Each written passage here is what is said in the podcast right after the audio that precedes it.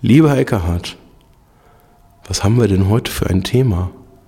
Lieber Jens. ja, bitteschön, lieber Eckhard. Heute, heute sind wir zum ersten Mal seit so vielen Monaten zusammen im selben Büro. Digitacheles. Digitacheles.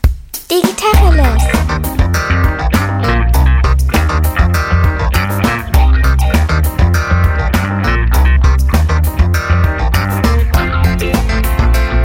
Jens Wehrmann. Und ich heiße Eckehard Schmieder.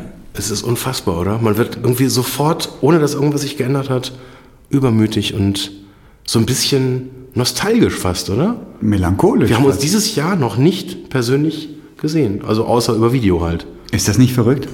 Es ist total verrückt. Also ich muss sagen, das berührt mich fast ein bisschen. Ich bin wahnsinnig gerne in deinem Büro und genieße die Atmosphäre. Ich finde die Stimmung klasse. Ich habe mich früher nicht so bewusst gefreut, zu einem Büro zu kommen. Aber heute habe ich mein Rad genommen, bin nach München reingeradelt, wissend, dass wir uns treffen, dass wir eine Aufnahme machen und dachte, guck mal an, so ist das im Leben. Wenn man was lange nicht hat, genießt man es wieder. Ja, ist spannend, ne? Ist nicht spannend, das ist normal. Ich weiß gar nicht. Also ich bin ja viel häufiger im Büro. Also ich war jetzt ja tatsächlich irgendwie eigentlich fast jede Woche irgendwie so einmal bestimmt im Büro und ähm, merke, dass ich das irgendwie auch so als so als Ausgleich von zu Hause halt auch einfach brauche. Ich habe gemerkt, dass ich die Pendelzeiten anders regeln muss. Also ich hatte immer eine Stunde pendeln, rein nach München, raus nach München, mit der S-Bahn oder Fahrrad sogar ein bisschen länger. Und diese Zeiten habe ich immer genutzt, um mal abzuschalten oder um komplett mich runterzufahren oder aber auch hinzus, um mich raufzufahren, um zu gucken, was steht alles an, schon mal E-Mails geguckt, schon mal Kalender geguckt. Und das habe ich ja zu Hause alles gar nicht. Ich gehe vom Frühstück an den Rechner und bin parat. Dafür viel Zeit gewonnen. Das ist großartig. Und ich habe die Zeit mit meiner Familie irre genossen, werde es auch hoffentlich weiter genießen, auch hoffentlich in Zukunft in einem hybriden Arbeitsverfahren, Arbeitsmodus. Und trotzdem ist was dran. In, zur Arbeit zu fahren, eine andere Umgebung zu haben, Geräte zu haben, Menschen zu treffen, die man sonst nicht trifft, auch ungezielt eine Begegnung zu haben. Und das typische Kaffeemaschinengespräch an der Kaffeemaschine, wo du sagst, ach, grüß dich, bist du auch hier? Und dann kommt raus, ach ja, guck mal, du machst das so und so Projekt, da könnte man ja auch was zu machen und so weiter. Ja, also, ja gut, du hast spannend. jetzt ja natürlich noch mal eine spezielle äh, Konstellation, weil du ja quasi während Corona einen neuen Job angefangen hast. Das heißt ja, bei dir ist das ja wahrscheinlich so, wie ich es hier auch im, bei, bei uns im Büro halt erlebe, dass ja quasi jede Begegnung im Prinzip halt auch ein Kennenlernen oder ja, was heißt schon Kennenlernen? Nein, es ist ja kein Kennenlernen, aber es ist ein ein, ein Begegnen mit Kollegen, die man vorher noch nie persönlich getroffen hat. Ja. Interessant ist ja auch, dass du, obwohl du weniger Signale hast von Menschen, also du weißt nicht, wie groß die sind, wie die riechen, wie die sich bewegen, wenn du sie nur vor dem Bildschirm siehst, du kriegst trotzdem ein krasses Gefühl für die Leute. Ich habe keine Ahnung, wo das herkommt. Über Sprache, über die wenigen körpersprachlichen Signale, die wir aufnehmen an so einem Bildschirm. Ich habe ein festes Gefühl für die Leute, denen ich begegnen werde. Und ich bin total gespannt, wie die alle wirklich sind, wie die sich bewegen, wie, die, Ja. wie groß die sind, wie die interagieren, wenn ich dann zum ersten Mal in den Büros meiner neuen Firma bin, für die ich schon seit fünf Monaten arbeite, wo ich noch nie im Büro war. Ja. Wie krass. Das ist total spannend. Ja. Also ich, ich, ich merke halt auch, dass wir, ich meine, wir, wir- sehen ein Bild und wir hören ein- einen Ton, aber äh, diese, diese ganze Intuition, ähm, ich bin jetzt ja bei, äh, seit, seit einigen äh, Monaten äh, beim EO dabei und da hatten wir jetzt auch vor äh, kurzem das erste nicht digitale Treffen, also ein physikalisches Zusammentreffen. Magst du erklären, was IO ist? Äh, Das ist die äh, äh, Entrepreneurs Organization, also quasi eine Organisation, wo sich Unternehmer äh, regelmäßig treffen in, in einer relativ kleinen Gruppe. Und da hatten wir, also es ist ein relativ äh, ähm, eine ja, sehr vertrauensvolle Zusammenkunft von Unternehmerinnen und Unternehmern. Und ich muss zugeben, ich war sehr aufgeregt, ähm, als wir uns das erste Mal getroffen haben. Ähm, und also äh, vorher durfte jeder äh, über äh, einen WhatsApp und einen Slack-Channel so ein kleines Video über sich posten und eine der Mitunternehmerinnen hatte dann irgendwie da in der Gruppe geteilt, dass sie ziemlich groß ist.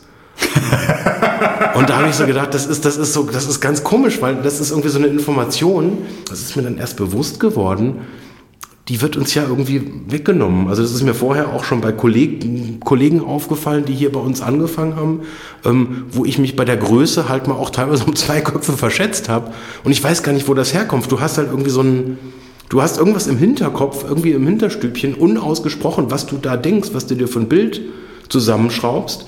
Und du hast keine Ahnung, wer das eigentlich ist. Und ich habe das irgendwie keine Ahnung, es ist auch völlig unwichtig eigentlich, aber trotzdem ist es so, wenn du dann die Leute das erste Mal siehst und die Stimme klingt anders, äh, du hast eine ganz andere Erscheinung, du hast so ein anderes, einfach so ein, du hast viel, viel mehr Sinne, ähm, die du da bespielt bekommst, wenn du dich persönlich triffst und das ist so ein, es fühlt sich nach einer totalen oder nach der Aufhebung einer totalen Mangelerscheinung tatsächlich für mich an. Wenn man dann so Leute dann halt irgendwie trifft und ja, dann sich sozusagen so ein bisschen auch inspiziert und dann so merkt, ja, also da gibt's, glaube ich, Überraschungen in die eine oder andere Richtung. Und ich finde das super spannend. Weil ich würde so wahnsinnig gerne wissen, was das ist, was uns so eine Sicherheit verleiht. Diese Person ist so und so. Es ist nicht einfach nur Schubladendenken. Ich habe jemanden schon mal gekannt, der so ähnlich war, also muss diese Person so auch so sein. Ich glaube, es ist komplexer als das. Wir nehmen Signale auf, die wir gar nicht, von denen wir gar nicht wissen, dass wir sie aufnehmen. Ja, die sich vermeintlich im Unterbewusstsein abspielen. Also ich nehme mir so als Beispiel mal so Pheromone. Du riechst also man, man, es gibt ja dieses Sprichwort, ich kann jemanden riechen. Ja. Und ich glaube, es gibt halt so Leute, die sind dir einfach aus welchem Grund auch immer einfach spontan sympathisch. Ohne ja, aber das ist ja komplett weg am Bildschirm. Das ist ja das Krasse. Ich bin total nasenorientiert. Also ich kann Leute riechen oder auch nicht riechen. Und ich habe auch Leute schon sympathisch gefunden, die ich nicht riechen konnte. Ganz bitteres Dilemma, kann ich nur sagen. Aber das haben wir ja gar nicht. Und ich aber, ich nicht riechen im Sinne von hier Jean-Baptiste Grenory, einfach wirklich, da ist nichts zum Riechen oder im Sinne von ui, i, bäh. Du sitzt vor dem Bildschirm, was willst du denn da riechen außer deinen eigenen Schweißfüßen? Ja. Ja, und du hast trotzdem ein Gefühl für die Leute, dass die ich weiß nicht, ob du eine Geruchsassoziation hast zu Leuten, aber ich könnte mir vorstellen, dass das Befremden, was man hier und da haben wird, ich werde es hier erleben, wenn ich den Leuten wieder begegne, das Befremden das auch eine Geruchsassoziation betrifft. Also auch irgendein Gefühl für, die hätte doch so riechen müssen eher. Wahrscheinlich nicht, ne? Wahrscheinlich ist das Quatsch, weil sich das alles im Vorbewussten und im Unterbewussten abspielt. Ich glaube beim Geruch, also es gibt so extreme Variationen. Ja, wenn jemand stinkt, stinkt er ja. Oder ja, oder halt, oder was ich irgendwie auch so, also um nochmal auf diese S-Bahn-Fahrt zu kommen, da gibt es ja teilweise auch so Situationen, da kommt dann jemand rein und also extremes Parfüm zum Beispiel ist halt irgendwie sowas, das ist so eine komplette Reizüberflutung und wir, wir, also irgendwie habe ich so den Eindruck, ja, einfach zu lange nicht mehr so bewusst wahrgenommen und in so einer öffentlichen Situation, ja, da merkst du das, da kommt halt eine Person in den Raum, wo halt viel zu viel Parfüm drauf ist und ja, auf einmal ist es irgendwie so, dass man macht sich dann so seine Gedanken und das sind ja irgendwie, das ist ja eine Kategorie, das haben wir ja komplett ausgeblendet, das ist ja, ja komplett aus dem Wahrnehmungsspektrum halt irgendwie raus. Wie riecht jemand? Und da, da sind wir jetzt ja nur in diesem absolut extremen Bereich. Ich meine, wenn du jetzt bewusst den Geruch einer Person wahrnimmst, dann ist da ja schon irgendwas was sehr Besonderes. Aber also diese, diese 90 Prozent, die eben nicht in, der, in den Extremen halt sind, das spielt sich, glaube ich, tatsächlich in unserer Wahrnehmung komplett im Unterbewusstsein ab. Und da gibt es, glaube ich, auch eine gewisse Entscheidung, Empathie, Sympathie oder irgendwie vielleicht auch Antipathie, weil du einfach merkst, nee, da ist jemand, da passt jemand irgendwie nicht. Und ich, ich weiß gar nicht, wie das funktioniert, aber ich glaube, dass es diese Effekte tatsächlich gibt. Würdest du dir das leisten, jemanden wegen einer Geruchsdiskrepanz abzulehnen, jemanden unsympathisch zu finden, weil er oder sie scheiße riecht in deiner Nase, also nach deinem Gefühl? Nee, also natürlich nicht. Also, aber definiere Scheiße riecht. Also das ist, also ich glaube, wenn jetzt jemand wirklich extrem parfümiert ist, ist das nochmal ein anderer Effekt, als wenn jetzt, wenn, wenn ich merke, ähm, da, da ist jemand inkompatibel. Ich meine, ich, ich hatte diese Situation jetzt glücklicherweise noch nicht. Ähm, aber ich, ich stelle mir das total krass vor, wenn du irgendwie so merkst, du begegnest einem Menschen und hast plötzlich eine neue Sinneswahrnehmung und merkst auf einmal, da ist jemand total unkompatibel. Also- oder, oder ich weiß gar nicht, also ich, wie gesagt, ich kann es mir gar nicht vorstellen, aber ähm, stell dir das mal, also spinnen wir den Gedanken mal weiter. Ich meine, das ist ja völlig abgefahren. Du kommst irgendwie halt rein und hast vielleicht jemand eingestellt oder vielleicht jetzt mit jemandem schon echt gut irgendwie zwei, drei Monate zusammengearbeitet und dann begegnest du dich und merkst auf einmal, sie oder er, mega unsympathisch. Passt gar nicht. Man, wie krass, was machst denn du da? Sagst du dann, ja gut, irgendwie hier, zum Glück haben wir ja Probezeit und jetzt äh, beenden wir das mal ganz schnell, weil jetzt einfach irgendwie ein paar, ein paar Sinne Also, unsympathisch wird nicht passieren, das glaube ich nicht. Also weil, weil dazu hast du zu viele Signale wahrgenommen. Also wenn du mit jemandem drei Monate gut arbeitest, siehst ihn oder sie zum ersten Mal, dann wird unsympathisch nicht passieren. Diese Geruchssache schon. Und die ist für mich sehr beeindruckend. Also da, ich arbeite, also ich, bei mir passiert sehr viel über die Nase. Bin da sehr sensibel und Leute, in der Regel sind es ja dann Frauen, die sich stark parfümieren. Es gibt aber auch Männer mit schlechtem Rasierwasser, Oh ein ja. bisschen billiger, dafür ein bisschen mehr. Geht gar nicht. Irish Moos. Ja, genau. Sonst ist nichts los. Hattrick, sage ich dann nur. Hattrick. Mein, das ja, war als ich noch damals und so weiter. Und das gibt Leute, die benutzen das immer noch. Und das ist, das ist so krass. Und ich hatte eine Kollegin, eine Französin, die hat immer, wenn Gäste kamen, sich so stark parfümiert. Und ich dachte immer irgendwie, wie komisch ist das denn? Hat sie da was zu verbergen oder was ist das für eine komische Geste? Weil entweder ich glaube, dass mir der Geruch steht, dann parfümiere ich mich, oder ich glaube, dass er mir, dass er mich schick macht. Also warum sollte sie sich parfümieren, stark parfümieren in meiner Nase, krass zu stark parfümieren, wenn Gäste kommen und nicht, wenn sie nur mich sieht im Büro oder nur Kolleginnen und Kollegen. Ich kann diese Haltung dahinter überhaupt nicht verstehen. Ich fürchte, ich habe sie da auch mal gekränkt. Als ich sagte, dass Parfümieren doch so ein Unterschichtding sei, weil ich das überhaupt nur kannte von älteren Damen, Okay. also anderer Bildungsschichten, das war schon böse. Ich möchte mich hiermit in aller Öffentlichkeit entschuldigen, falls sie das hört. Bitte vergib mir, liebe Kollegin. Ich weiß ja auch nicht alles. Aber mir kam es komisch vor und mir kommt es immer noch komisch vor. Und ich mag es nicht, weil ich das Gefühl habe, dass ich um einen Sinneseindruck betrogen werde, der mir aber zusteht, wenn ich mit einem Menschen zu tun habe. Komisch, ne? Und das kommt mir so wichtig vor, weil ich es jetzt so lange nicht hatte. Gerade das Riechen. Ja. Gibt es denn noch andere Sinne, die wir über Unbedingt. Zoom, Teams und Co. einfach verlernt haben? Und ja, taktiles, Berührung, was im Bürokontext natürlich super sperrig ist, weil man, wir berühren uns nicht. Das ist in Italien nochmal ganz anders oder in südlichen Ländern. Wir berühren uns nicht. Umso bemerkenswerter sind Berührungen. Also ich kann mich an die wenigen Berührungen, die ich in den letzten 30 Jahren Karriere empfangen habe, noch gut erinnern. Ich bin total gehemmt aufgrund auch der Gender-Diskussion und allem. Ich berühre keine Kolleginnen oder Kollegen. Ja. Aber die Berührungen, die ich empfangen habe, die haben sich mir geradezu eingebrannt als bemerkenswert. Sehr, sehr angenehm. Ich Ja. hatte keine unangenehme Berührung, nur angenehme. Und ganz wenige. Über 30 Jahre. Ist verrückt, ne? Ich finde das immer ganz lustig, weil wir haben jetzt ja irgendwie so bei diesen ersten ganz zaghaften äh, Zusammenkünften und Treffen dann ja teilweise so diese äh, so, so eine intuitive Form, wie man sich grüßt. Also ich weiß gar nicht, ob ich, wann ich das letzte Mal jemandem die Hand geschüttelt habe. Ja. Ich kann mich tatsächlich nicht erinnern. Ja. Also wir hatten jetzt schon so Fußgruß, dass man quasi dann so die Knöchel so, Grüßen so ganz Füßen, vorsichtig kenn ich auch, oder ja. halt so mit dem Ellenbogen, so mit der Spitze des Ellenbogens auch so ganz verhalten. So haben wir uns ja jetzt begrüßt nach einem halben Jahr, mein Lieber. Komisch auch. Ne? Ich meine, früher haben wir uns umarmt und jetzt auf einmal fangen wir mit so einer Scheiße da an. Ja. Und ich bin undankbar. Tatsächlich gehörst du zu den wenigen Menschen, die ich umarme und die ich gerne umarme. Und ich kann diese Küsschenkultur überhaupt nicht ab. Mua, mua, Ja, mua. genau, genau. Spazi, du mich auch. Ja, also ich kann die überhaupt nicht ab. Und ähm, ich, ich mag Berührung eigentlich nicht als konventionelle Begrüßungsform. Ich finde es kolossal klasse, Menschen nicht mehr die Hand geben zu müssen. Ich mag es gar nicht.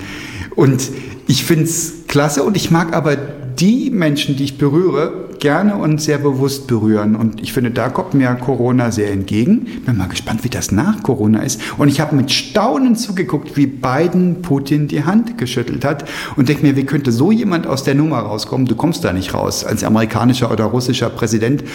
Du kommst nicht aus dem Handschütteln raus, du musst dir der Welt zeigen, wir, wir sind uns gut, wir tauschen jetzt wieder Botschafter Ja, aus. sei denn, du machst den Trump und ziehst die Hand vorher weg. Der hat ja auch das Gegenteil gemacht. Der hat ja auch dem, arm, dem armen japanischen Ministerpräsidenten Abe die Hand festgehalten und der ist fast, fast Schraubstock mir. Ja, Gib mir genau. den Schraubstock. Ich kann, ich kann länger als du. Ganz genau, ja. Also böse, böse. Berührung ist so eine Sache. Riechen, so eine Sache. Gibt's noch was? Ich glaube, da passiert noch eine ganze Menge im Unterbewusstsein, was wir so nicht explizit in unseren Sinnen äh, verankert haben. Ja. Also wie gesagt, ich kann es überhaupt nicht richtig greifen, aber ich habe den Eindruck, man hat doch schon äh, eine von der Natur gegebene Grundwahrnehmung, ähm, die dazu führt, dass man sich doch ein relativ vollständiges Bild machen kann, bevor man mit jemandem tatsächlich angefangen hat zu reden. Von daher ist das ja spannend, dass wir jetzt quasi in so einer sehr absurden Situation sind, dass wir quasi mit Menschen schon zusammenarbeiten, mit denen schon tiefgehende inhaltliche Diskussionen, strukturelle Konversationen, vielleicht sogar schon erste Streitigkeiten ausgetragen haben, uns schon wieder vertragen haben und auf einmal kommt sozusagen diese völlig genuine Grundwahrnehmung ins Spiel, wo man möglicherweise einen, einen Eindruck hat, der überhaupt nicht zu diesen initialen Erlebnissen, die man jetzt quasi dadurch hat, dass man so wie so eine, ja, wie so, ein, wie so eine Pforte, durch die man da halt irgendwie seine Nachrichten schickt, wie so ein, ja, wie so ein digitales Gate, was man halt irgendwie passieren muss, weil einfach, wo ganz viele Grundwahrnehmungen ja einfach davor bleiben, die dann nicht durchgefiltert werden. Spüren wir die Nähe von einem Menschen im Raum? Merkst du, oder da gibt's ja immer dieses, das ist ja so ein Genre, auch in Romanen und Filmen, dass ein Blinder oder eine Blinde merkt, dass jemand im Raum ist, einfach nur spüren oder dass die Blicke von einem Menschen auf dir ruhen und du drehst dich um. Ich glaube, "Ah, da ja, natürlich, ja klar. Wieso? Woher? Ich, ich kann es nicht begründen, aber ja, natürlich merkst du das. Wenn das stimmt, Wenn dich jemand anguckt, du kriegst das mit. Und eben jetzt nicht dadurch, dass du siehst, oder, aber dein Unterbewusstsein hat in irgendeiner Form Sinneswahrnehmung, dass du merkst, wenn jetzt zum Beispiel jemand in der S-Bahn dich anstarrt, du kriegst das mit. Glaub ich nicht. Das doch, glaube ich schon. Und dann guckst du, also ich, ich, mir ist das jetzt ein paar Mal so tatsächlich in der S-Bahn schon aufgefallen, wo ich mir dann denke, oh, was ist denn da los? Habe ich irgendwie meinen Hosenstall nicht zugemacht oder keine Ahnung, irgendwie auffälliger Kopfhörer oder was ist denn da jetzt eigentlich gerade, was geht denn da ab? Und dann erwiderst du den Blick und dann guckt jemand so ganz beschämt so auf den Boden, wie ertappt. ach, Also ich, vielleicht ist es pure Einbildung, aber Ich also, glaube, es ist Einbildung. Ich weiß es nicht. Ich glaube, dass wir Anwesenheit spüren von Menschen, aber nicht, dass ein Blick auf dir ruht. Ich glaube, das ist so. hm, Das kommt mir zu mechanisch vor. Ich glaube, es ist anders. Es ist ein, die Mischung aus Gerüchen, aus Körperwärme, vielleicht Magnetstrahlung, keine Ahnung. Das ist übertrieben. Ja, das ist wieder esoterisch. Energien. ja, 5G, ich habe 5G. Aber ja, da ist was dran. Und stell dir vor, wir haben das gar nicht im Blick. Es gibt da solche Wahrnehmungen, die wir gar nicht wirklich realisieren, aber die wir spüren. Umso drastischer ist dieses Abgetrenntsein von Leuten. Bin mal gespannt, wie das umgekehrt, wenn ich wieder öfter im Büro bin, auf meine Beziehung zu meinen Kindern, meiner Frau, meinen Tieren sein wird. Wenn ich einfach seltener verfügbar bin zu Hause. Ja. Also es gibt ja generell so dieses äh, Phänomen, dass Dinge, die äh, einfach knapp sind oder weniger äh, direkt zugänglich, dass die an Wert äh, zunehmen, wenn sie eben nicht permanent verfügbar sind. Logisch. So, und jetzt äh, und, ähm, übertragen wir das jetzt mal irgendwie äh, im familiären Kontext, wenn man halt die ganze Zeit verfügbar ist und quasi auch eigentlich immer halt sozusagen, ja, so man einer eine Türklinke vom Zugang entfernt ist, dann ist das natürlich schon nochmal was anderes. Ähm, wenn man dann irgendwie nach einem Arbeitstag nach Hause kommt und dann irgendwie, weiß nicht, dann macht die Tür ein Geräusch und dann merkt irgendwie die Familie, jetzt kommt man an, das ist natürlich schon irgendwie nochmal, ja, irgendwie wieder ein anderer Zugang, der sich dadurch halt irgendwie auch ergibt, als wenn man jetzt die ganze Zeit immer nur greifbar ist. Da ist. Gegenthese. Gegenthese. Ich erlebe so viel mehr Nähe zu meinen Kindern, meinen Katzen, meinen Hunden, meiner Frau wahrscheinlich auch, dadurch, dass ich da bin, dass ich verfügbarer bin. Und ich habe eher Sorge, dass wir uns wieder ein bisschen entfremden. Ich meine, die Hunde werden mich sowieso wild begrüßen, wenn ich komme. Das machen Hunde eben. Aber da kann ich fünf Minuten weg sein oder fünf Stunden oder 15 Stunden weg sein. Die begrüßen mich immer wild. Aber die Kinder, ich kriege mehr mit, was gerade läuft in der Schule, was sie gerade bedrückt, was ansteht. Das habe ich einfach nicht, wenn ich den ganzen Tag weg bin und dann abends noch ein kleines Zeitfenster habe, was ich mit ihnen teile dass sie dann sowieso mit Minecraft verbringen und nicht mit mir teilen. Ich habe so, dadurch, dass ich da bin den ganzen Tag, so viel mehr Chancen, sie überhaupt zu sehen, mit ihnen mal ein vernünftiges Wort zu wechseln. Das glaube ich nicht, dass ich dadurch, dass ich rarer bin, wertvoller bin. Ich glaube, in es ist wahrscheinlich sogar eine verkehrte Welt, weil im Moment sind die Kinder ja weg und du bist da. Ja, vormittags, jetzt ja, seit kurzem. Das ist richtig, ja. ja. Und auch das habe ich schon richtig eingeplant. Das habe ich mein Büro gewechselt. Ich bin jetzt aus dem schallisolierten Keller hochgezogen ins Erdgeschoss, weil da habe ich den Vormittag die Möglichkeit, ohne irgendwelche Störgeräusche oder irgendwelche zeternden Jungs, die gerade Minecraft verloren haben, dass ich da vernünftige Videokonferenzen haben kann. Und das heimlich machst du noch ein bisschen Photosynthese wahrscheinlich. Gefühlt ist es andersrum. Es ist nicht die Verknappung, was im Marketing eingesetzt wird. Ich habe ein Produkt, das kündige ich mal an, dann ist es noch nicht verfügbar. Dadurch wird es unglaublich attraktiv für Kundinnen und Kunden.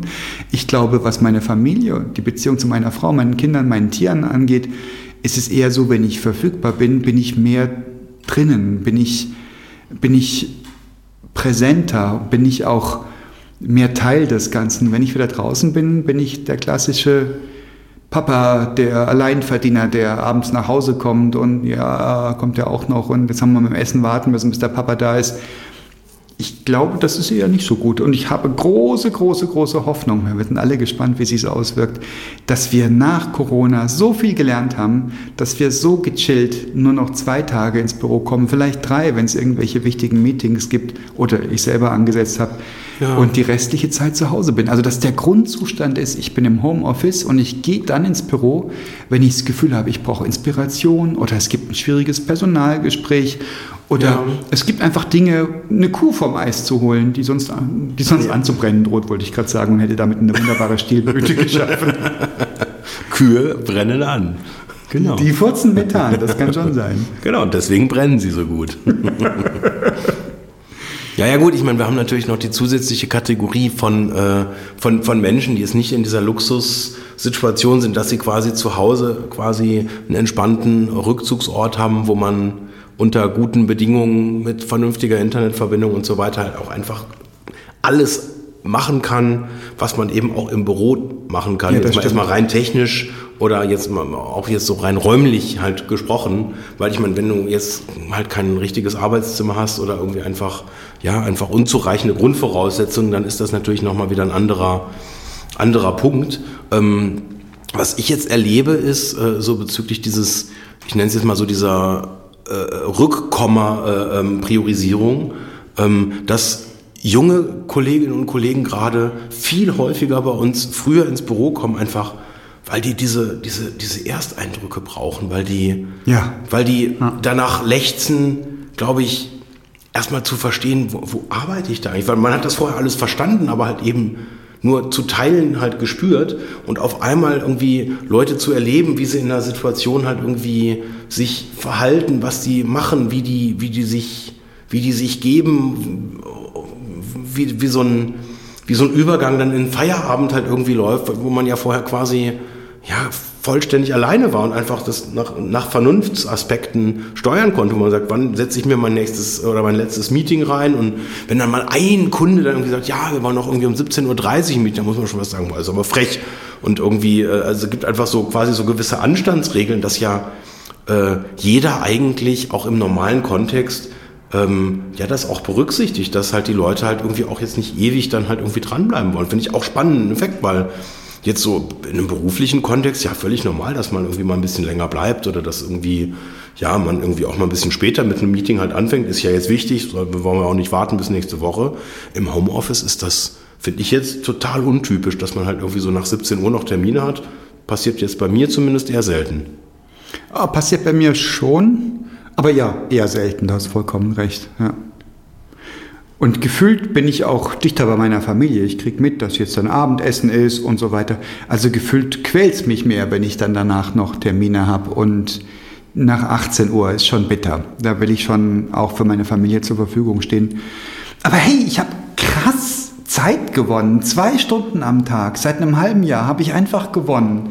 Und die investiere ich zum einen Teil privat in einen frühen Spaziergang mit meiner Frau und den Hunden und zum anderen Teil in die Firma. Die stecke ich einfach rein. Das ist Mehrarbeit, die ich mache.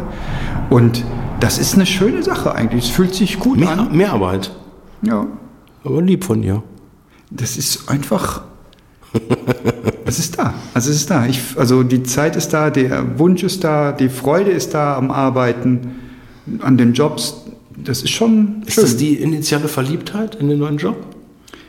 Keine Ahnung, wie lange geht denn die? Ich habe fünf Monate jetzt. Ich finde, wir hatten jetzt gerade ein Firmenseminar rein digital und ich finde es großartig. Ich habe einen Vortrag gehalten, der hat gute Kritiken bekommen und ich habe einen Workshop gemacht, den haben sie mir zerlegt. Die Software-Ingenieurinnen und Ingenieure mit so einem freundlichen Gestus, mit einem Lächeln und einem, einem, einem Sympathiefaktor, wo ich nur sage, so will ich öfters mal einen Workshop zerlegt kriegen. Großartig, großartig. Ein anderer Kollege hat eine Präsentation gehalten über das Imposter-Syndrom, das Gefühl, nicht hinreichend leisten zu können. Und ich finde das großartig. Jemand, der firmenweit einen Vortrag hält über eine ganz tief liegende innere Angst und die Verkomplikationen, die damit einhergehen. Und er sagt, viele von euch haben das auch. Und lasst uns darüber sprechen, lasst uns da Wege rausfinden. Ja. Großartig. Was ist das für eine Firmenkultur? Ich glaube tatsächlich, dass das viel leichter ist, wenn du da so eine Barriere zwischen, oder Barriere jetzt in Anführungszeichen, dazwischen hast, wo du eben den Leuten nicht direkt ins Gesicht gucken musst, wo du nicht im selben Raum bist, sondern wo du als Erleichterung diese, diese, dieses emotionalen Themas im Prinzip so ein, einfach so, einen- so einen gewissen, ich nenne es jetzt mal Sicherheitsabstand halt da drinne hast. Kann sein. Dem Kollegen hätte ich jetzt zugetraut, dass der das auch äh, von Angesicht zu Angesicht kann, also auch in einem Raum mit 500 Leuten, äh, 180 in dem Fall. Aber das kann schon sein grundsätzlich, dass es einfacher ist, dass man, dass wir uns die Präsenz von so vielen Leuten, in Zoom ist das ja nur eine kleine Zahl unten in der Mitte, dass wir uns die Präsenz von so vielen Leuten nicht vor Augen führen können, wenn wir es ignorieren wollen. Das ist dann einfacher. Ja. Mir fällt das auf, wenn ich in ein Meeting reinkomme und ich sage Guten Morgen miteinander, ganz fröhlich und stelle mich dann auf Stumm und sehe dann, oh, da waren schon 120 Leute im Raum und ich habe gerade alle 120 Ei, begrüßt. ei, ei, wenn, die, ich- wenn ich die wirklich gesehen hätte, hätte ich wahrscheinlich nicht Guten Morgen miteinander in den Raum gerufen. Kann sein. Jens, wie oft warst du eigentlich im Büro jetzt im letzten halben Jahr? Boah, häufig tatsächlich. Warum? Weil ich das Büro mag. Weil ich den Abstand mag.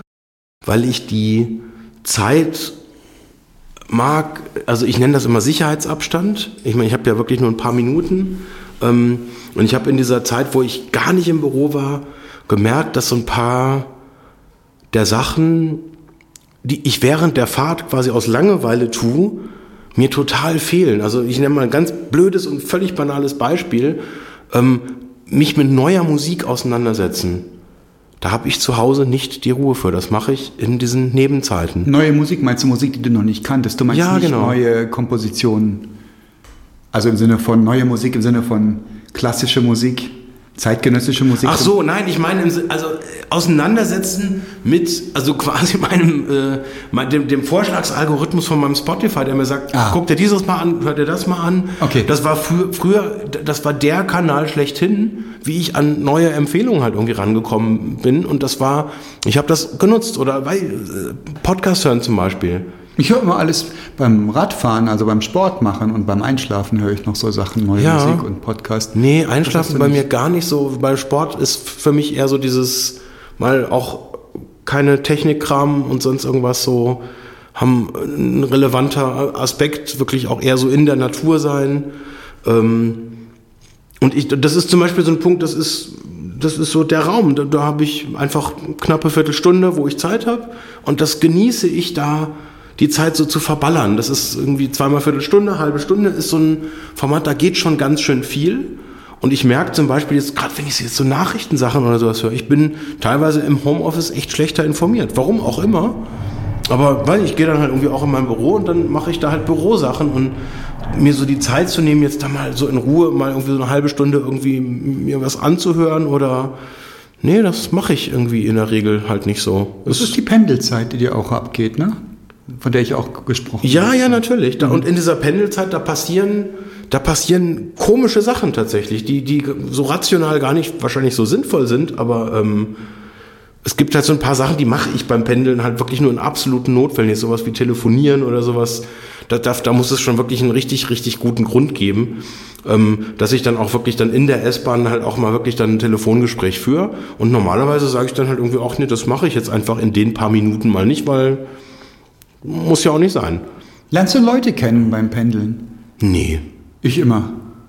Ja, ich lerne Leute kennen beim Pendeln. Und das geht mir auch ab. Ich lerne keine Leute mehr kennen, weil ich nicht mehr unterwegs bin. Ja, nee, beim, beim also ich treffe halt, also nee, treffe, das ist, das ist falsche, äh, falsche Zeit.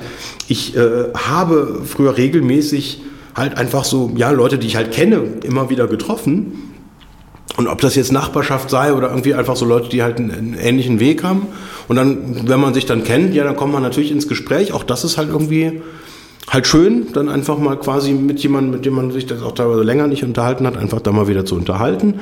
Aber ähm, dass ich jetzt so bewusst auf neue Leute zugehe oder neue Kontakte mache, das, das ist, ich weiß gar nicht, wann mir das das letzte Mal passiert ist. Das ist irgendwie nicht so mein, mein Zugang tatsächlich. Mhm. Krass.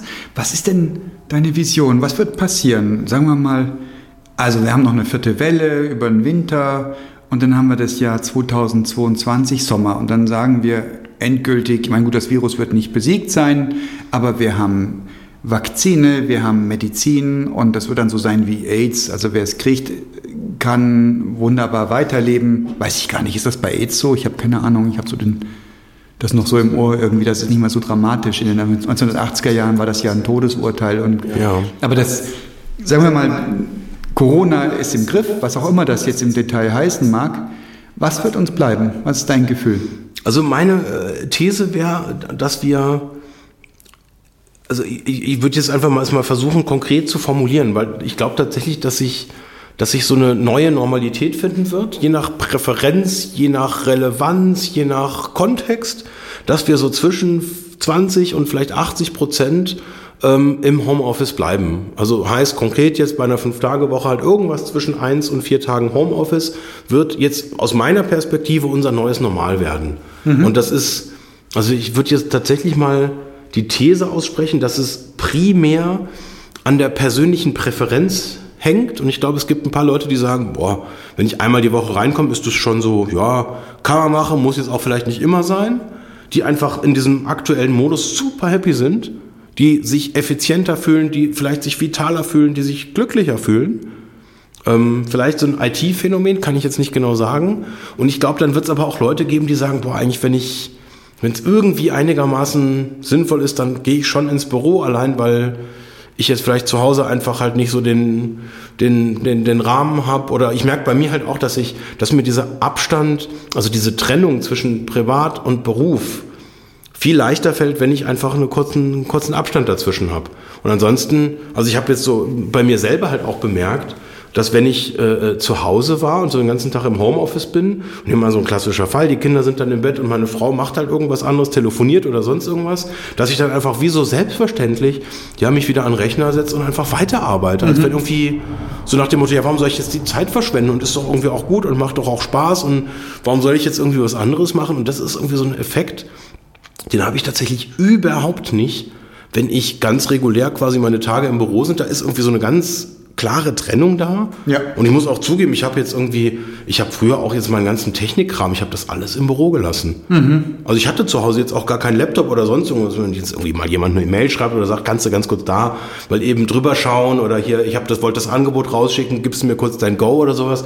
Ja gut, dann, wenn das quasi so, so eine Antwort ist, wo man sich mal kurz was anschaut und dann sagt, ja, nein äh, oder lass uns morgen sprechen, da, da, da habe ich dann in der Regel auch den Anspruch, jetzt auch ohne Infrastruktur zu Hause, nicht jetzt der zu sein, der sagt, nö, ich antworte jetzt einfach aus Prinzip nicht, weil das ist jetzt mein heiliger Feierabend, finde ich irgendwie so, weiß nicht, wenn ich was anderes mache oder jetzt irgendwie unterwegs bin oder sowas, dann, dann mache ich, dann reagiere ich tatsächlich nicht. Aber wenn ich jetzt zu Hause bin und es irgendwie jetzt keine, ja, jetzt irgendwie keinen echten Grund gibt, ja, natürlich setze ich dann klappe ich halt kurz den Laptop auf und sage, ah cool, ja, danke, dann mache ich doch mal gleich weiter und ähm, das ist halt irgendwie was, das fällt mir deutlich einfacher, wenn ich diesen täglichen Abstand äh, äh, erschaffe. Was passiert denn, wenn du als Führungskraft ins Büro kommst und denkst, das ist gut so und dein Team kommt nicht? Das war jetzt ja lange Zeit der Normalfall tatsächlich bei uns. Nee, jetzt war es aber klar, dass du es nicht einfordern können würdest.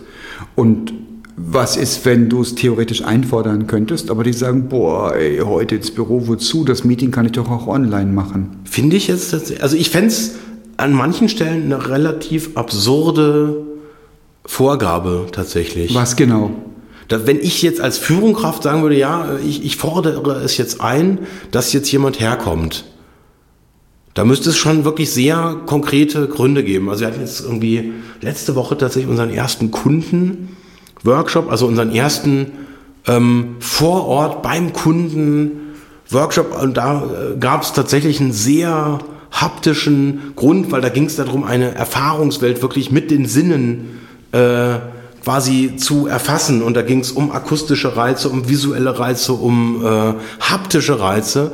Und das war, ähm, das war eine ganz komische Situation, weil ich da das erste Mal wieder so, so, so richtig, das war jetzt ein Kunde jetzt eher so im ländlichen Bereich, wo wir dann auch mit dem Auto hingefahren sind und allein schon wieder sich mit Kollegen dann zu verabreden und sagen, ja, wo treffen wir uns eigentlich? Wie kommen wir denn dahin?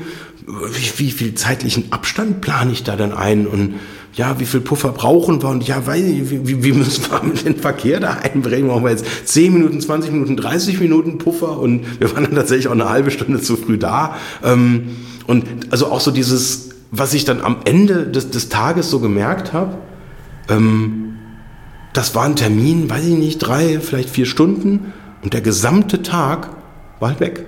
Ja, das ist nicht effizient, das stimmt. Das ist absolut nicht effizient. Auf der anderen Seite muss ich sagen, war das halt ein, das, das war so essentiell, das war so nötig und das, das war jetzt, das war auch ein neuer Kunde und sich gemeinsam auf ein, auf ein Ziel auch einzuschwören ähm, und die Leute zu erleben in Action. Ähm, es war überraschend, beflügelnd, absurd. Also es, da, da waren ganz viele Attribute dabei, die ich einfach schon seit so langer Zeit nicht mehr über ein virtuelles oder digitales Meeting irgendwie erleben konnte. Und also ich muss sagen, ich fand's abgefahren und rational. Also mein Kopf sagt, boah, was für eine Zeitverschwendung. Aber mein, mein, mein, meine, weiß ich gar nicht, mein, mein, mein, meine Emotion sagt an der Stelle, boah, war das toll. Das war so essentiell. Mal wieder, weiß ich nicht, auch in einem, in einem Raum anderer Meinung, also in einem direkten physikalischen Miteinander unterschiedlicher Meinung zu sein. Ähm, was völlig anderes, als wenn da ein Bildschirm dazwischen ist. Ist nicht effizient, aber effektiv anscheinend. Kann sein, ja. Wie ist es denn, wenn du ein Team von fünf Personen zusammenrufst? Vier kommen und einer sagt, nee, will ich nicht. Ja. Dann musst du es hybrid machen und hybrid funktioniert nicht. Haben wir schon in einem früheren Podcast festgestellt. Ja, wurde da postuliert, würde ich widersprechen tatsächlich. Also weil wir machen es relativ regelmäßig. Ähm, wir haben jetzt zwischenzeitlich dann eher die Variante äh, auch gewählt, dass wenn sozusagen einer nicht dabei ist, dass dann alle einfach an ihrem Arbeitsplatz sitzen, Tür zumachen und dann sozusagen jeder quasi dann sein eigenes Zoom-Fenster hat.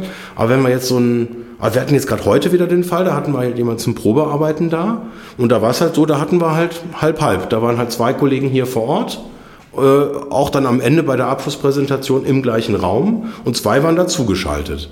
So, dann haben wir mittlerweile halt über Konferenztechnik und 360-Grad-Kamera, ein bisschen Audiokram und sonst irgendwas, kriegst du das dann ganz gut so hin, dass, ähm, äh, also ich würde das mal so klassifizieren, es gibt halt also wenn man ein bisschen Übung hat und dann auch weiß, wie man sich setzt, dass sozusagen diese 360-Grad-Kamera in der Mitte des analogen Teams sitzt und du es dann hinkriegst, ein, ein, ein, ein Meeting zu machen, was du mit den Leuten im Raum machst. Viele Leute neigen halt dazu, den Bildschirm überzubewerten und dann immer in den Bildschirm zu gucken. Warum auch immer man das tut. Ähm, zumal das Lustige ist halt an dieser 360-Grad-Kameratechnologie, ähm, du dann, wenn du die ganze Zeit halt quasi weg von der Kamera guckst und in den Bildschirm, dann hast du halt irgendwie eher den Effekt, dass die Leute dich dann halt ganz komisch von der Seite sehen.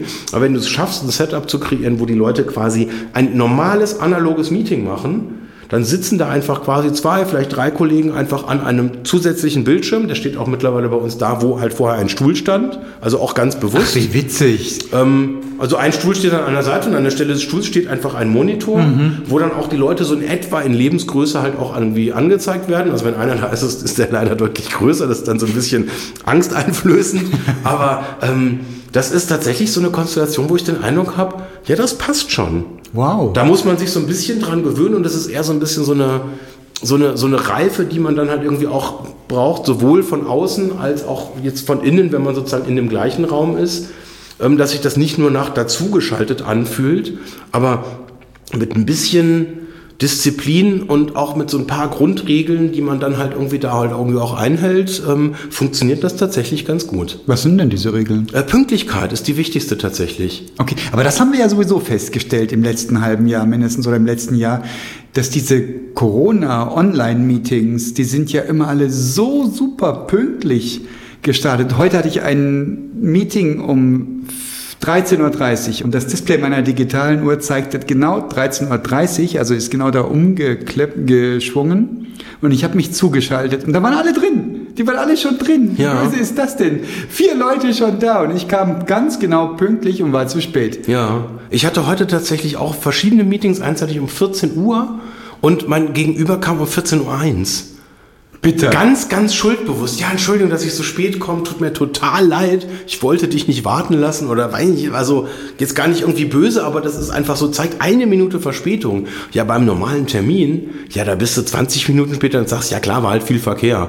Ja. Ja gut, hab halt keinen Parkplatz gefunden oder Ja. whatever. Und ich merke aber tatsächlich, sobald es wieder physikalisch wird, ähm, hast du ja so eine Intuition. Dann gehst du kurz vorbei und sag, du sagst dann, ja, komm, komm halt zwei Minuten später. Und ja, jeder versteht sofort und ist irgendwie auch okay. Ja, und dann geht man noch mal kurz sich einen Kaffee holen oder sonst irgendwas. Ist ja so. Es Es, ist, ist, ja so. Ich hasse es, aber es ist ja so. Ja. Und du bist der Depp, wenn du es nicht machst. Und es gibt so Leute, es ist so ein Machtattribut, wenn ich mal grundsätzlich eine Viertelstunde später komme. Ich kann mir das erlauben. Ich bin ja hier der Chef. Und es ist so ein, es gibt Leute, die das so systematisieren, die immer zu spät kommen, weil sie zu spät kommen. Also das so ein, und es gibt Leute, die immer pünktlich kommen, weil sie pünktlich kommen. Das sind Leute wie ich. Ich bringe mich lieber um. Ich schneide mir lieber einen Finger ab, als dass ich eine Minute zu spät komme. Ist ja genauso idiotisch, wie immer zu spät zu kommen. Und dieses Corona-Gedöns, dieses Treffen am Bildschirm, hat das irgendwie genormt. Weil es total blöd ist, wenn du in einem Meeting bist und keiner ist da und es ist zwei Minuten nach und du denkst, bin ich dem falschen Link gefolgt? Haben die anderen den Termin überhaupt in ihrem Kalender stehen? Und, und, und. Es gibt tausend und eine technische Möglichkeit, Ja. warum das nicht klappen könnte, sodass du schnell nervös wirst. Und das ersparst du dir und den anderen, indem du einfach pünktlich bist oder Ja. sogar überpünktlich. und man nimmt so, also ich hatte tatsächlich neulich mal einen Termin, das war der letzte an dem Tag und da kam mein Gegenüber wirklich signifikant zu spät. Also ich weiß nicht, Viertelstunde, 20 Minuten. Ja. Und ich, ich habe so überlegt, du legst jetzt auf, habe gesagt, ja, eigentlich scheißegal, hatte noch was zu tun, habe dann quasi so ein bisschen noch irgendwie so fertig gemacht. Und auf einmal ähm, habe ich dann die Stimme von dem äh, anderen gehört, habe dann quasi das richtige Fenster in den Vordergrund geholt und fand ich ganz spannend, weil dann kam so, ja, irgendwie ein Ku- der Kunde hat mich irgendwie noch aufgehalten. Und wo ich sofort wusste, ich hatte nicht ein Wort gesagt. Ich hatte Ja. noch nicht mal, ich hatte noch nicht mal das Bild irgendwie äh, klar vor Augen. Und dann wusste ich schon, okay, das wird ein Scheißtermin. Weil jemand, der so da reinkommt, das kann nur Kacke werden. Und es wurde ein Scheißtermin. Und es, es war, ja, das war schon, das war halt, das war jetzt eher nicht so gut mal. Ja. Ist schon krass. Ist schon krass. Ist eine neue Etikette gekommen. Und, und, und das ist also auch so, weiß ich nicht, irgendwie bei diesem, das war heute nicht so gut, muss ich irgendwie ähm, halt an einen Freund denken, mit dem ich irgendwie äh, früher häufig essen war, ähm, der, wenn dann der Ober äh, äh, gekommen ist und gefragt hat, ja, und hat's geschmeckt, der dann auch hin und wieder gesagt hat, nee, heute war's mal nicht so lecker. Und das war so, so spannend, weil da merkst du, das Mindset der Leute. Die können das Da gibt's ab Leute, die machen sofort einen Kniefall und sagen, es tut uns unendlich leid. Und dann kommen die aber mit der vollen Kandare, dann kriegst du noch mal ein extra Tiramisu am Ende und da kommt noch mal der Chefkoch und sagt, es tut uns unendlich leid, das ist heute nicht so. Und, und dann wurde so fast so mit ein bisschen schlechtem Gewissen halt unterwegs und sagt, ja, nee, war einfach jetzt, war jetzt nicht schlimm, war jetzt auch keine Anklage. So, und dann gibt's die andere, das andere Extrem ähm, vom Personal, die dann einfach nichts tun. Ja. Die das zur Kenntnis nehmen und so, ja, war halt eine Höflichkeitsfloskel. Da haben wir gefragt, ja, war lecker. Und dann sagen die, nee, war scheiße heute. Und dann passiert einfach gar nichts. Kein Espresso aufs Haus, nicht ein irgendwie, ja, tut uns leid, sondern einfach nur, ja, gut, so nach dem Motto, Koch ist schuld. Ich, ich schreib's auf und dann soll der halt gucken. Oder weiß ich nicht, was dann denn, und das, das, das ist so spannend, weil dieses, ähm, das, das ist ja auch irgendwie so eine, so eine, ja, so, so, so eine Eigenschaft, die wir halt irgendwie auch so in uns rumtragen. Und ich habe den Eindruck, so diese Barriere, auch so sich so verantwortlich zu verhalten, das ist irgendwie nochmal viel, viel einfacher, wenn es halt virtuell ist. Und auf der anderen Seite ist jetzt vielleicht ein Widerspruch und auch absurd. Ähm, ich kann mich ja auch nicht rauswinden. Wenn ich jetzt in einem Termin bin mit zehn Leuten und ich bin halt der Einzige, der es halt nicht geschafft hat, um 13.30 Uhr da zu sein, ja, bin ich halt der, der zu spät ist. Und da gibt's auch kein Wenn und kein Aber und da ist auch kein Raum für Erklärung. Und da wartet dann irgendwann auch, weiß ich nicht, nach einer Minute fängt man dann halt an. Oder wie peinlich ist das, wenn du zu spät kamst und jemand sagt dann so, jetzt holen wir dich nochmal ab. Wir haben bis jetzt Folgendes gemacht. Also du hältst den ganzen Laden so offensichtlich auf. Alter Verwalter, gibt's peinlicheres? Wenig, wenig. Ja.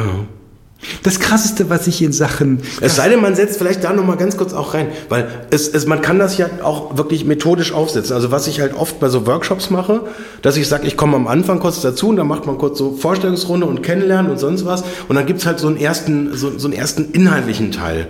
Ähm, so, und dann kann man tatsächlich sich auch da rausziehen und sagen, ich bin jetzt irgendwie in einem anderen Termin, ich komme in vier Stunden wieder dazu und dann zum Mittagessen treffen wir uns wieder und dann gibt's quasi so einen definierten Punkt, wo dann die Gruppe, die sozusagen den ersten Teil äh, ähm, äh, äh, gemacht hat, dann nochmal quasi sagen muss, okay, dann haben wir so, so eine Sollbruchstelle und an dieser äh, oder an diesem oder einfach so zwischen äh, äh, Stopp und an diesem Zwischenstopp müssen wir quasi uns nochmal reflektieren und sagen, da stehen wir jetzt gerade. Und das empfinde ich als was total Hilfreiches. Ähm, peinlich ist es halt dann, wenn halt einer, weil er halt einfach nicht in der Lage ist, halt pünktlich zu einem Termin zu kommen, quasi den Laden halt unnötig aufhält und im Zweifel halt 10, 20 Leute oder vielleicht noch mehr halt einfach nur von der Arbeit abhält. Ja. Weil der Multiplikator an Zeitverschwendung ist ja abgefahren. Ja, aber der ist ja immer da. Ich meine, nimm, nimm, nimm 30 Leute für zwei Minuten und eine Stunde ist einfach weg. Ja, aber das Tolle an den Online-Meetings ist ja, dass du das so deutlich siehst. Bei den Offline-Meetings, da wird, passiert das ja genauso und in, in größter Breite und viel häufiger, wie wir schon festgestellt haben. Ja. Aber irgendwie nimmt das niemand so bewusst zur Kenntnis, weil es verschleift sich. Ja, ja, Und absolut abgefahren. online siehst du Nimm das das, akademische Viertelstündchen und mach einen entsprechenden Multiplikator drauf, dann hast du einen Arbeitstag effektiv Arbeitsleistung von hochbezahlten Mitarbeiterinnen und Mitarbeitern vergeudet. Einfach so. Nur aufgrund mangelnder Disziplin. Und was ist das, was am Online-Termin so drastisch anders ist? Ich glaube, es ist einfach dieses. Ähm, es, es gibt da keinen, es, es gibt keinen Nebenkanal. Du kannst nicht irgendwie einfach kurz rüberrufen, ja, ich komme gleich.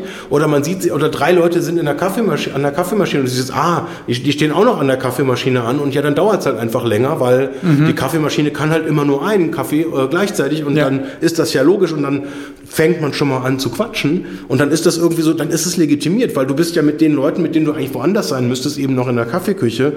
Ja, dann, dann ist es nicht so schlimm, dann fängt das halt einfach ein paar Minuten später an. Ja, Kaffeemaschinen können richtig teuer sein, das habe ich mir schon oft gedacht. Ja, ja, ja. Genau so ist es, ja, genau so ist es. Es verschleift sich. Und was werden wir da mitnehmen in die analoge Zeit nach Corona?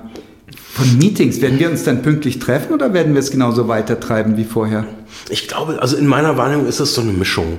man kann es auch mit der, mit, mit der Effizienz dann halt auch irgendwo übertreiben. Und manchmal ist es doch auch ganz schön, wenn man eben auch mal ein bisschen unproduktive Zeit mit den Leuten halt verbringt.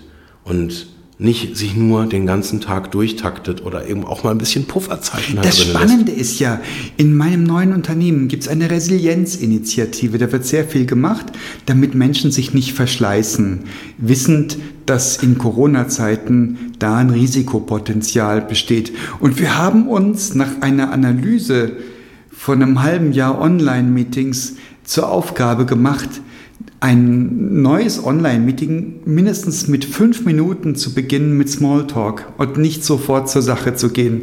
Einfach um nicht so krass durchgetaktet zu sein. Ja. Eine weitere Maßnahme ist es, und das verbreitet sich jetzt langsam im Unternehmen, die Termine auf fünf nach der vollen Stunde zu stellen und zehn vor aufzuhören. Und du hast eine Viertelstunde deines Lebens gewonnen, um mal aufs Klo zu gehen. Das ist so cool, Stimme weil ich hätte jetzt, wenn du es jetzt nicht gesagt, also ich hätte jetzt, also ich, ich habe jetzt kürzlich von einem Projektleiter berichtet bekommen, der von einem äh, Ansprechpartner immer Termine, die dann bis hm, hm, hm, Uhr 55 gehen. Ja. Und hat sich da so ein bisschen drüber lustig gemacht. Da habe ich auch gesagt, nee, du, das ist ganz einfach. Das die ist müssen genial. mal. Ja. Das ist eine Biobreak. Ja. Die machen ihre Termine jetzt, die haben das gelernt Ja. und machen jetzt nicht mehr auf 30 Minuten, sondern auf 25. Das ist so Und geil. aber das ist trotzdem so hardcore. Ich meine, stell dir das mal vor, dass du jetzt sogar im Terminkalender schon deine Pipi-Pause mit einplanst. Ja, Wie geht ja nicht anders. ist das? Kriegst dauernd Termine reingedrückt, ja. Und ich muss auch, wenn ich mal früher los will, muss ich Privattermin einstellen, um nicht noch einen anderen Termin reingedrückt zu bekommen. Fünf Minuten Privattermin Ja, am stillen Örtchen. Ja, aber das ist überhaupt gar nicht böse gemeint. Die Leute gucken nach einem Zeitfenster, das macht der Algorithmus für sie und dann sagen sie, bumm, buche ich ein. Ja. Absurd wird's ja eigentlich dann, wenn du ähm, dann so durchgetaktet bist, dass du irgendwie gar keine geplante Zeit mehr hast, um überhaupt noch auf die ganzen sonstigen Impulse, sei es jetzt irgendwie via Jira, via Slack, via E-Mail, via WhatsApp, wie auch immer dann die Plattform. Da kommen ja aus lauter Kanälen Dinge rein. E-Mail ist schon wie, alt, wie die alte Post von früher. E-Mail gucke ich ein, zwei Mal im Tag, so wie ich meinen Briefkasten früher noch gelehrt habe. Heute Ja. gucke ich einmal die Woche zum Briefkasten Aber- und einmal am Tag zur E-Mail. Und Jira und Slack kommt rein. Ist das nicht verrückt? Und du weißt, du kriegst irgendeine Meldung auf deinem Smartwatch, auf deinem Smartphone. Äh, So und so sagt so und so. Und du denkst, oh, muss ich reagieren? Und du, das ist dann schon wieder weggeploppt. Und du weißt ums Verrecken nicht, auf welchen Kanal das Oh jetzt ja. reingekommen Das ist. hatte ich so oft schon. Oh, und dann das suchst du bitter. da. Und am Ende findest du es dann halt irgendwie im LinkedIn Messenger irgendwie Absolute halt drei Kacke. Nachrichten weiter hinten halt irgendwie. Ja, also du das willst ist ja, es nicht. Ja. Und das sind ja oft, also gerade bei Slack muss ich sagen, finde ich das manchmal so ein bisschen. Äh, Ich weiß nicht, ob ich da die falschen Einstellungen habe, aber da finde ich es teilweise auch wirklich absurd, weil die Leute rufen ja nicht an auf Slack, Ja. sondern sie sagen, hast du Zeit? Ja, genau. So, und wenn ich dann nicht antworte, dann habe ich wahrscheinlich keine Zeit. Ja. Oder wenn ich halt irgendwie artig bin und halt irgendwie meinen äh, mein, äh, Messenger halt auf bin beim Essen eingestellt habe, wissen, oh, der Jens ist beim Essen. Also ich stelle das meistens nicht ein. und dann, also ich, ich finde das so abgefahren, weil das erzeugt so eine, also in meinen Augen teilweise auch so eine völlig abgefahrene Überkommunikation. Ja.